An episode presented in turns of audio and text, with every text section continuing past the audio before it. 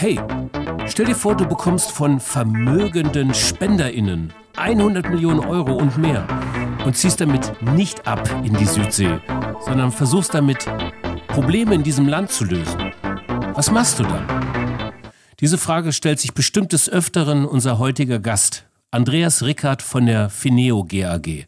Viel Spaß und Sinn in der Fabrik für immer. Fabrik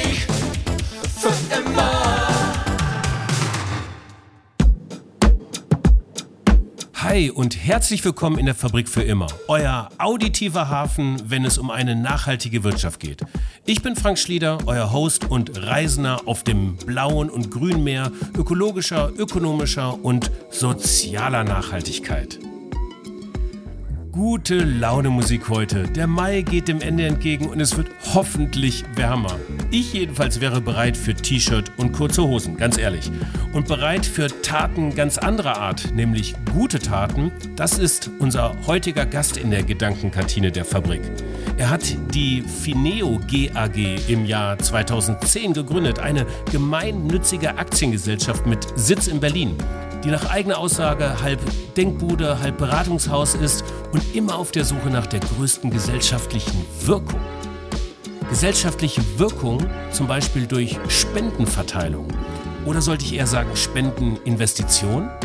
Wie die von Susanne Klatten, der reichsten Frau Deutschlands, mit einer Überweisung von 100 Millionen Euro, die sie da bekommen haben bei der Fineo GAG, um gemeinnützige Organisationen zu fördern. Nicht schlecht, oder? Wie gehen Sie denn dabei vor in dieser Förderung? Wie wählen Sie das aus und wie könnten wir in der Fabrik für immer ein wirksames Engagement erreichen? Was ist überhaupt wirksam? Da kann uns unser Gast heute helfen.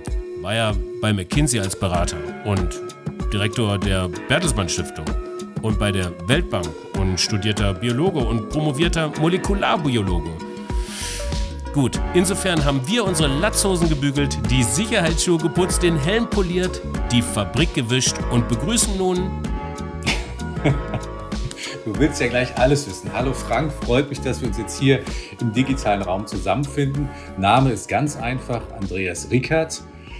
Alter 47, auch das ist kein Geheimnis. Beruf, da wird es jetzt schon etwas komplizierter, weil ich nämlich nicht nur einen Beruf habe, sondern sehr, sehr viele Berufe. Deswegen würde ich vielleicht eher mal sagen, was ist meine Berufung? Und dann komme ich auf die verschiedenen Berufe, die dahinter hängen. Also meine Berufung ist, dass ich dazu beitragen möchte, dass wir eine impact-orientierte, eine purpose-basierte Gesellschaft bauen. Ähm, daraus abgeleitet bin ich mit sehr, sehr vielen Hüten unterwegs. Mein Hauptjob ist Fineo, das ich vor zehn Jahren gegründet habe. Daneben bin ich aber noch in sehr vielen anderen Gremien, Beiräten, Aufsichtsräten, Verbänden aktiv. Bin selber als Business Angel, Impact Business Angel muss ich natürlich korrekterweise sagen, aktiv. Also insofern ein recht breites Portfolio. Ich gehe mal davon aus, dass wir das gleich hinterher ein bisschen tiefer beleuchten.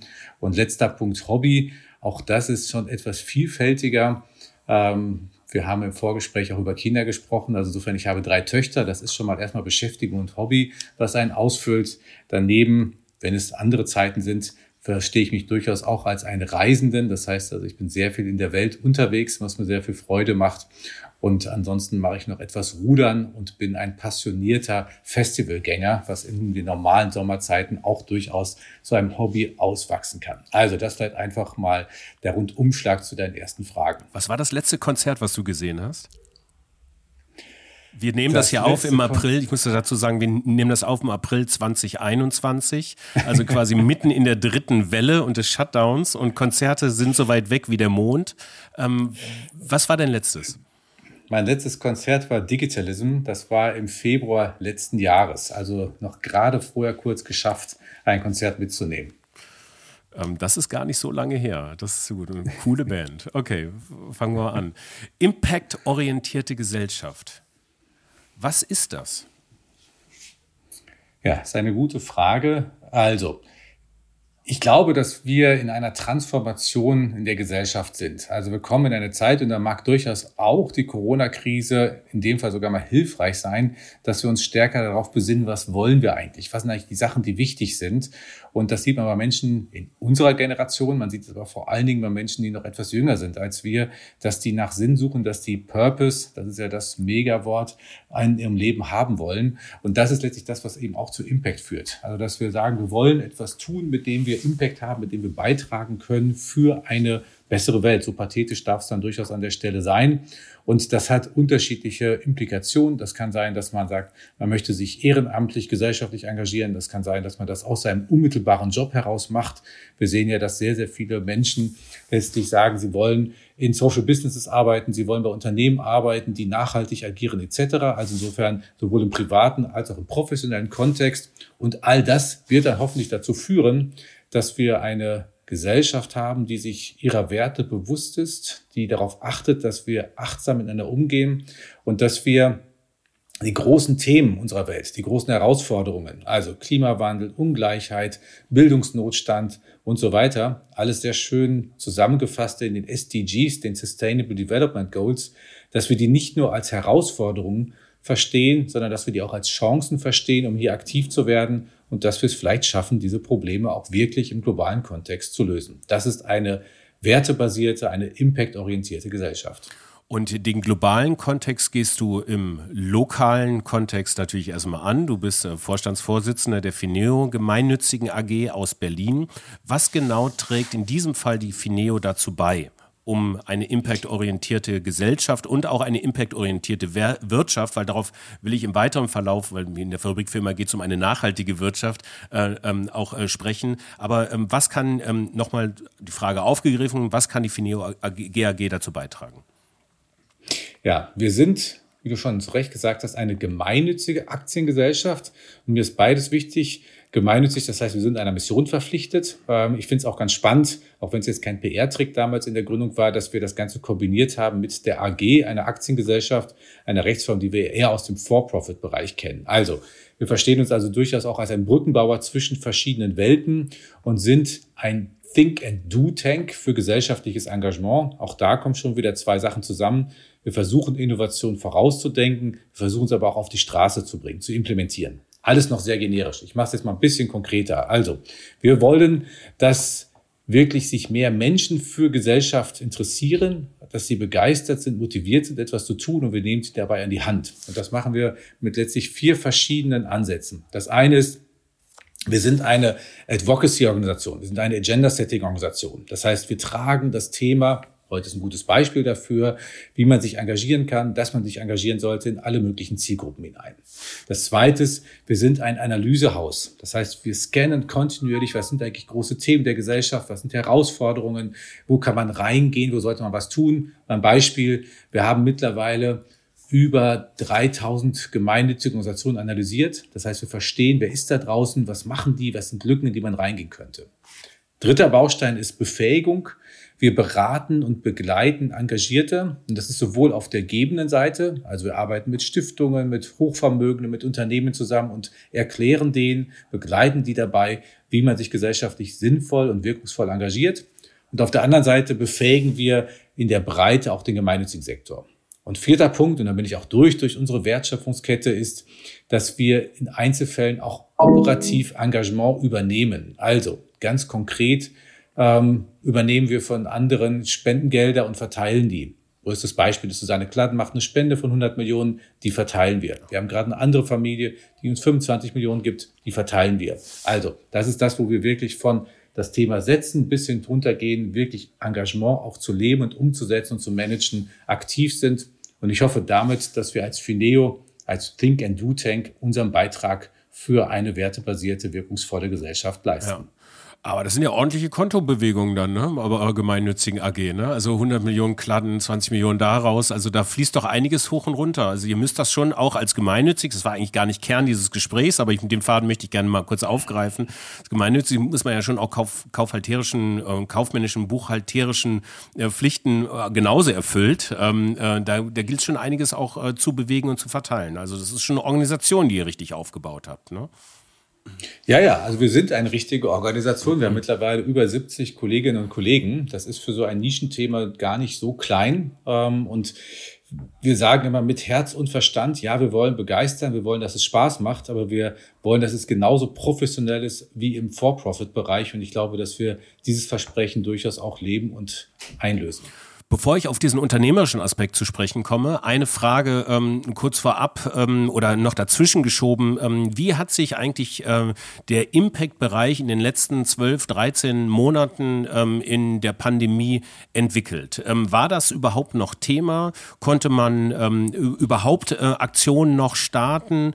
Oder war das vielleicht sogar ein Turbo für mehr Gemeinnützigkeit und soziales Engagement? Wie hast du das erlebt? Also Licht und Schatten haben wir dabei. Ähm, ich fange mal mit dem Schatten an, um dann hinterher schönes Licht zu kommen. Also Schatten sieht folgendermaßen aus. Wie jede Branche, wie jedes Feld ist natürlich auch der gemeinnützige Sektor enorm unter Druck geraten durch die Corona-Krise. Und das hat zwei Implikationen. Das eine ist, ähm, teilweise konnten einfach gemeinnützige Organisationen, die ja sehr häufig auch direkten Kontakt mit Menschen brauchen für ihr Wirken, das nicht mehr machen. Also das heißt, viele konnten einfach nicht so agieren, wie sie wollten. Und das Zweite ist, viele gemeinnützige Organisationen haben leider eben nicht Rücklagen, anders als viele Wirtschaftsunternehmen. Das heißt, wenn dann Einnahmen wegbrechen, dann hat das sofort existenzielle Bedrohungen für gemeinnützige Organisationen. Das haben wir gesehen. Das ist also da, wo die Zivilgesellschaft enorm unter Druck geraten ist. Wo sehe ich das Licht? Wo sehe ich auch den Turbo für das Feld? Auch hier zwei verschiedene Ansätze. Das eine ist, wir kommen in eine Gesellschaft, die unter Druck geraten ist. Das heißt, eigentlich brauchen wir gerade jetzt eine starke Zivilgesellschaft, die Leid lindert, die für Menschen da ist, die Services anbietet. Und ich glaube, dass wir deswegen eine gestärkte Zivilgesellschaft perspektivisch sehen werden, weil wir kommen in eine Zeit, wo wir die brauchen. Und das andere ist, und das hatte ich ganz am Anfang schon mal gesagt, wir haben auch einfach einen gesellschaftlichen Diskurs, wo viele, glaube ich, im individuellen, wenn man zu Hause sitzt, aber vielleicht auch im kleinen Kreis, als auch auf der gesamtgesellschaftlichen Ebene immer wieder abgewogen haben, was ist uns eigentlich wichtig als Gesellschaft? Und ich glaube, dabei ist sehr schnell klar geworden, dass wir eben Sachen wie Gesundheit, wie Solidarität, wie füreinander Dasein, dass diese Sachen sehr viel höher auf einmal bewertet werden, vielleicht auch gewertschätzt werden, als sie vorher noch waren. Und das, glaube ich, bleibt glaube, es bleibt, dass wir uns bewusst sind, dass nicht der BIP das Entscheidende ist, sondern vielleicht auch die Zufriedenheit und wie wir miteinander umgehen. Und deswegen, in the long run, glaube ich, hat die Krise bei allen Sorgen, die wir haben, auch einen wirklichen Boost für Impact gegeben. Du sagst gerade, dass der BIP nicht das Entscheidende ist, das Bruttoinlandsprodukt als Kernindikator für Wachstum und messbaren Wohlstand, rein gründend auf ökonomischen Kriterien. Und ähm, das Paradigma oder das Narrativ wäre, das zu erweitern hin um, ähm, zu sozialen KPIs und so weiter und so fort. Ne? Um das mal ganz kurz, um das mal kurz für mich zu reüssieren und den Faden aufzunehmen und zu, und zu begreifen. Das wird das Ziel sein, oder? Genau. Also ich meine, es gibt ja auch sehr klare Studien, die zeigen, dass die Zufriedenheit, wenn man auf der individuellen Ebene und auch auf der Gesellschaftsebene die Zufriedenheit nicht mehr signifikant steigt, wenn man noch mehr Geld, noch mehr Umsatz hat, sondern es kommen andere Sachen mit rein. Und ich glaube, dass wir kollektiv, zumindest als Gesellschaft, an einem Punkt sind, wo wir einfach schon ganz, ganz viel haben und dass wir uns zum Glück auch mal darauf besinnen können, was wollen wir eigentlich noch, was sind eigentlich noch Sachen, die uns wichtig sind. Und da sind wir in einem gesellschaftlichen Diskurs. Deswegen sehe ich es auch als eine wichtige Phase der Transformation hin zu einer wertebasierten, impactorientierten Gesellschaft. Und das kann und muss man natürlich dann auch hinterlegen mit entsprechenden Instrumenten. Und da habe ich jetzt immer den BIP genommen, weil wir wollen ja auch unsere Gesellschaft bewusst in so eine Richtung steuern. So, wie steuern wir? Indem wir Indikatoren haben, indem wir Kennzahlen haben. Und da können wir eben neben der wirtschaftlichen Performance, die wir uns natürlich angucken müssen, andere Parameter mitstellen. Also Zufriedenheit wäre was, was man sehr schnell sich überlegen kann, aber eben auch, was sind vielleicht auch die negativen Konsequenzen. Jemand, der etwas als Wirtschaft anrichtet, sollte das nicht dem Kollektiv überhäufen, dass die dafür verantwortlich sind, sondern das muss mit einberechnet werden. CO2-Bepreisung ist ein gutes Beispiel dafür. Und das wird, kommt alles, glaube ich, zusammen, dass wir eine holistische, eine Gemeinwohlbilanz haben werden, nach der wir dann eben die Gesellschaften steuern, jenseits einer reinen ökonomischen Perspektive. Okay, super. Um elegant die Brücke zu einer nachhaltigen Wirtschaft zu schlagen, und das war auch Teil, wie jeder Podcast-Episode haben wir ein kurzes Vorgespräch geführt, und für mich stand es so ein bisschen unter der Überschrift nachhaltige Wirtschaft, wie lässt sich Kerngeschäft und Engagement miteinander verzahnen. Mittlerweile ist das ja nun kein, noch niemals mehr ein offenes Geheimnis, sondern eigentlich gültiger oder zunehmender Standard, dass ein, ähm, eine klare gesellschaftliche, politische Positionierung von Marken, Wertschöpfungsketten, Unternehmen, Geschäftsmodellen, Geschäftsmodellen äh, hin zu mehr Transparenz, hin zu mehr ähm, äh, Offenheit und weniger Schadwirkung ähm, auch durchaus Markentreiber sein kann für die Zukunft. Und ich, du hast das eingangs schon erwähnt, die Fineo GAG ähm, unterstützt auch eben in der Verzahnung von Kerngeschäft und Engagement. Und äh, da möchte ich im Folgenden ein bisschen mit dir darauf eingehen, wie er das macht, wie man als Unternehmen ähm, auch äh, aus seinem Kerngeschäft heraus deutlich mehr Engagement entwickeln kann, ähm, welche Kriterien dafür ähm, ähm, gelten und wie die Strategie quasi von euch auch mit begleitet wird.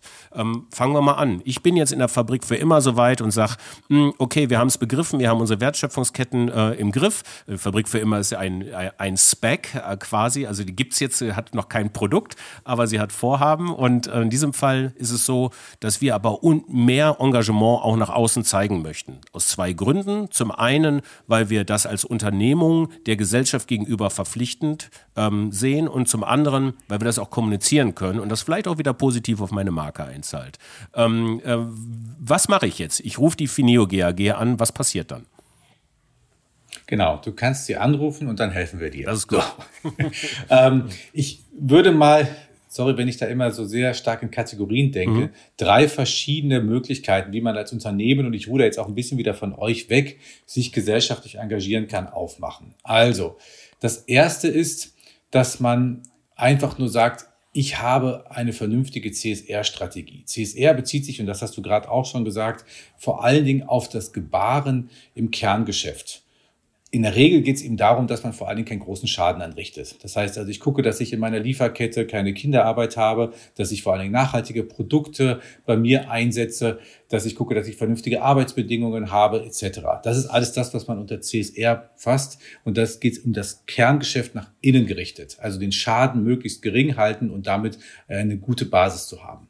Es gibt eine zweite Ebene, da sind wir vor allen Dingen als Fineo sehr stark. Die darf man aber erst dann betreten, wenn man sein Kerngeschäft einigermaßen im Griff hat. Okay. Und das ist, wenn man dann auftritt als Corporate Citizen. Corporate Citizenship heißt eigentlich, dass man als Unternehmen auch gesellschaftliche Verantwortung jenseits seiner eigenen Kerntätigkeiten wahrnimmt. Das ist traditionell das, was man so sieht, wenn irgendwo ein Unternehmen eine Spende macht und dann so einen aufgeblasenen Schleck in die Kamera hält. Das ist natürlich oldschool, das macht im Prinzip keiner mehr, aber da kam das mal her, also das Wirken nach außen.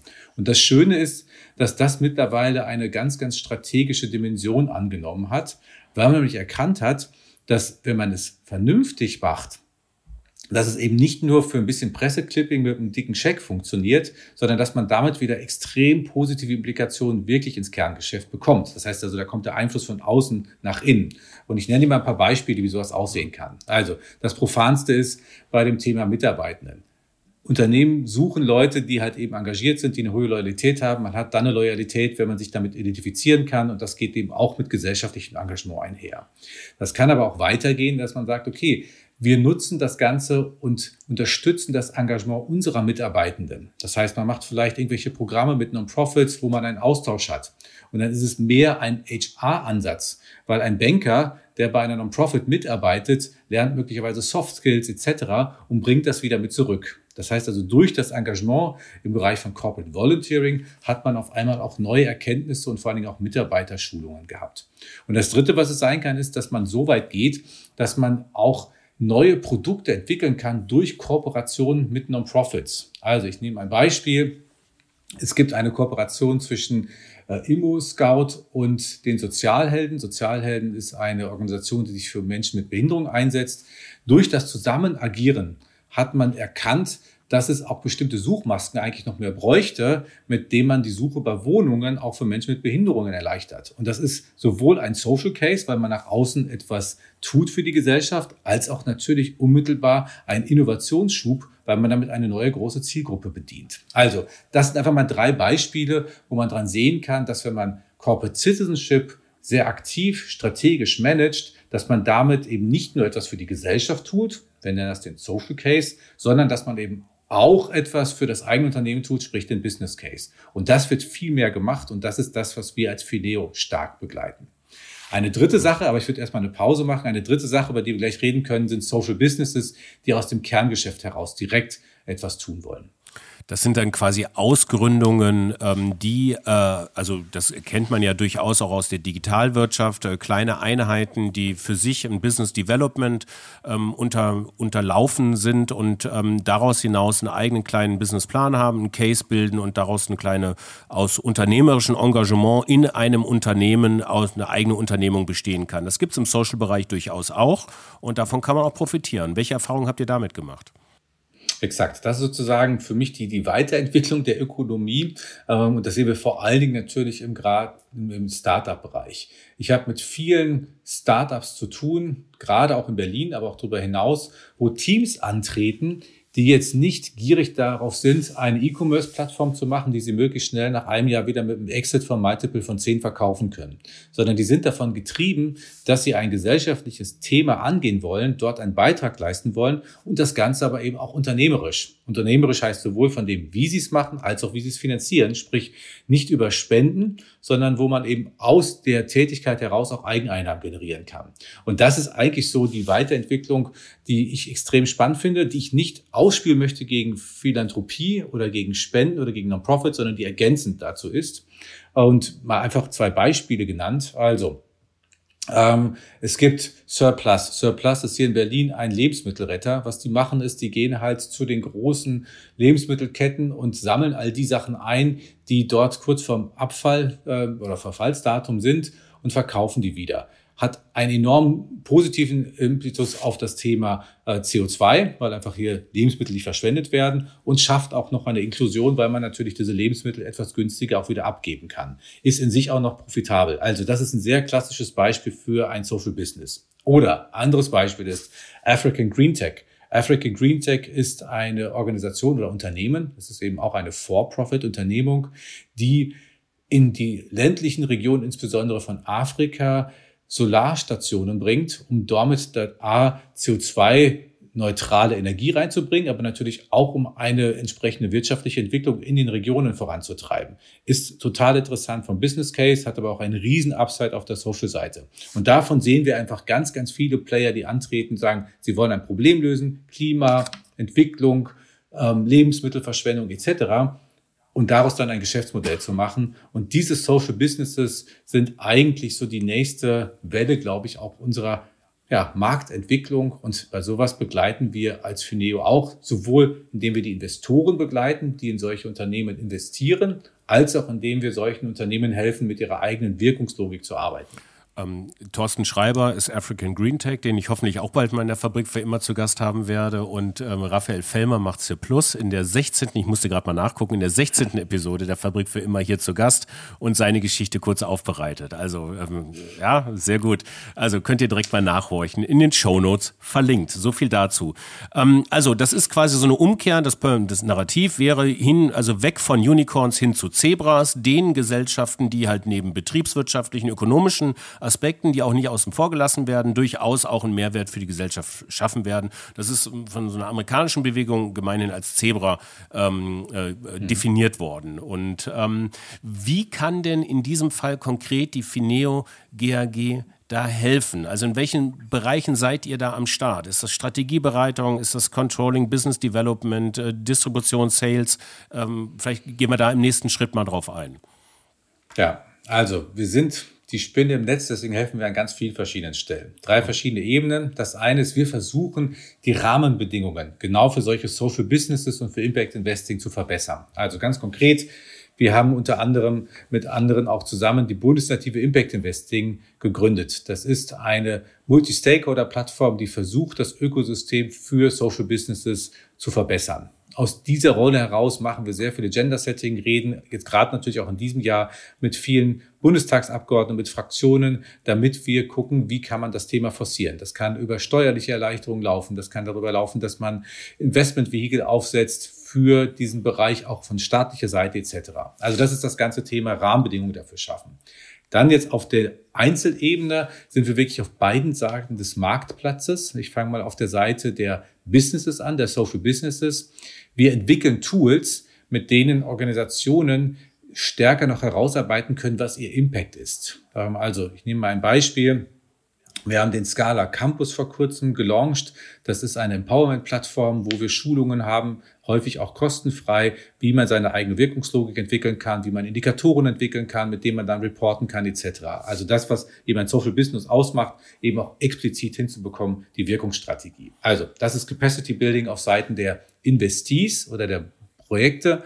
Auf der anderen Seite arbeiten wir vor allen Dingen mit sehr vielen sogenannten Impact-Investorinnen und Investoren zusammen. Also das sind halt Menschen, meistens sind eher noch Privatpersonen, vermögende Privatpersonen, Family Offices, die sagen, ja, ich möchte eben auch genau in solche Unternehmen investieren und denen helfen wir dabei, die eigene Investmentstrategie zu machen und dann auch dabei, die richtigen Tage zu identifizieren, wohin sie investieren können. Also will heißen, wir sind letztlich der Player immer im Zusammenspiel mit anderen. Wir sind immer eigentlich partnerschaftlich unterwegs, aber wir sind ein zentraler Player für die Entwicklung des ganzen Bereiches von Social Businesses und Impact Investing. Ähm, jetzt, ähm, wie rechnet ihr euch ab? Auf Honorarbasis dann? Also ist es so Tageshonorare oder so? Mal ganz konkret gefragt. Ja, jetzt wird es noch komplizierter. ähm, wir haben durchaus eine sehr diverse Finanzierungsstruktur bei Fineo, die aus drei verschiedenen Säulen besteht. Da ist eben der Vorteil, dass wir eine unternehmerisch agierende gemeinnützige Organisation sind. Das heißt, wir können auch alle Finanzierungsinstrumente nutzen. Auf der einen Seite haben wir äh, institutionelle Förderer. Wir haben Partner, die sagen, es braucht so ein Think Tank, so ein Player wie Fineo. Ähm, die fördern uns institutionell. Bertelsmann Stiftung, äh, KPMG, Deutsche Börse etc. Dann gibt es eine zweite Säule, Projektförderung. Also wir haben viele Partnerinnen und Partner, die sagen, wir wollen ein einzelnes Projekt mit euch machen. Also ich habe eben erwähnt, dass wir den Scala Campus haben als eine Empowerment-Plattform. Das ist stark gefördert, auch von Susanne Kladden, die eben dieses wirkungsvolle Unternehmerische auch unterstützen möchte in der Gesellschaft.